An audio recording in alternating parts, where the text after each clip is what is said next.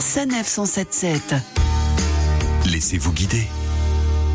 Nouvelle semaine et nouvelle randonnée. Nous allons aujourd'hui en Ile-de-France avec Étienne Verrier qui a déjà pas mal de circuits de marche à son actif. Il les a partagés sur Visorando. Euh, bonjour Étienne. Bonjour à tous. Alors vous avez eu du mal à sélectionner une randonnée en particulier. Vous nous proposez donc une virée en Seine-et-Marne. Où est-ce que vous nous emmenez précisément? Moi j'ai choisi de vous parler euh, plutôt que d'une seule randonnée, d'une série de randonnées assez courtes ou moyennes qui se situent dans une région que j'aime beaucoup en Ile-de-France qui est la vallée du Petit Morin. Ça se situe entre la Ferté Sous-Jouarre et, et vers de l'eau. C'est facilement accessible par l'autoroute à Saint-Jean-les-Deux-Jumeaux. Donc c'est le nord du département de la Seine-et-Marne. Et c'est un secteur qui est très champêtre, très agricole et où il est très agréable de randonner. Quel type de randonnée allons-nous faire là-bas? Il y a toute une série de randonnées entre 12 et et 15 km qui font des boucles. Alors euh, vous avez des points de départ qui sont euh, Orly-sur-Morin, Saint-Cyr-sur-Morin, euh, vers de l'eau, Villeneuve-sur-Belot. Donc l'ensemble se suit à peu près, mais on n'est évidemment pas obligé de faire euh, toutes les boucles euh, enchaînées. Pourquoi avoir choisi ce coin de l'Île-de-France plutôt qu'un autre? Je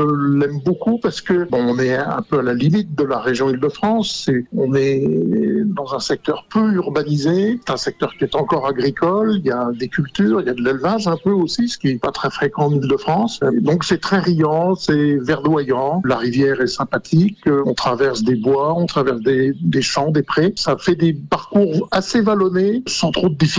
C'est pas des gros dénivelés, bien entendu, mais diversifiés, très plaisants. Merci Étienne. Alors ces différentes randonnées, vous les avez partagées euh, sur Visorando. Pour ceux qui n'auraient jamais utilisé cette application, on vous explique le fonctionnement, cette fois-ci avec Fabien Biver, cofondateur de Visorando. Fabien, bonjour. Bonjour. Alors concrètement, comment faire pour aller d'un point A à un point B avec cette application? Quand on a trouvé donc euh, l'itinéraire qui nous plaît, une fois qu'on a fait une recherche ou qu'on a tracé son itinéraire, il suffit bah, de cliquer sur l'application bah, se rendre au point de départ, ce qui permet voilà d'avoir un guidage GPS avec l'utilisation de l'application euh, GPS voiture qui est déjà dans le dans le téléphone. Ça nous permet d'arriver au point de départ sans se tromper. Et ensuite, bah, on n'a plus qu'à suivre et à lancer l'application pour démarrer la randonnée. Et donc là, on a notre position sur la carte avec le tracé et on appuie sur l'itinéraire comme ça. Merci Fabien. Voilà, vous avez euh, rendez-vous sur le site ou l'application Visorando pour tester la randonnée de votre choix.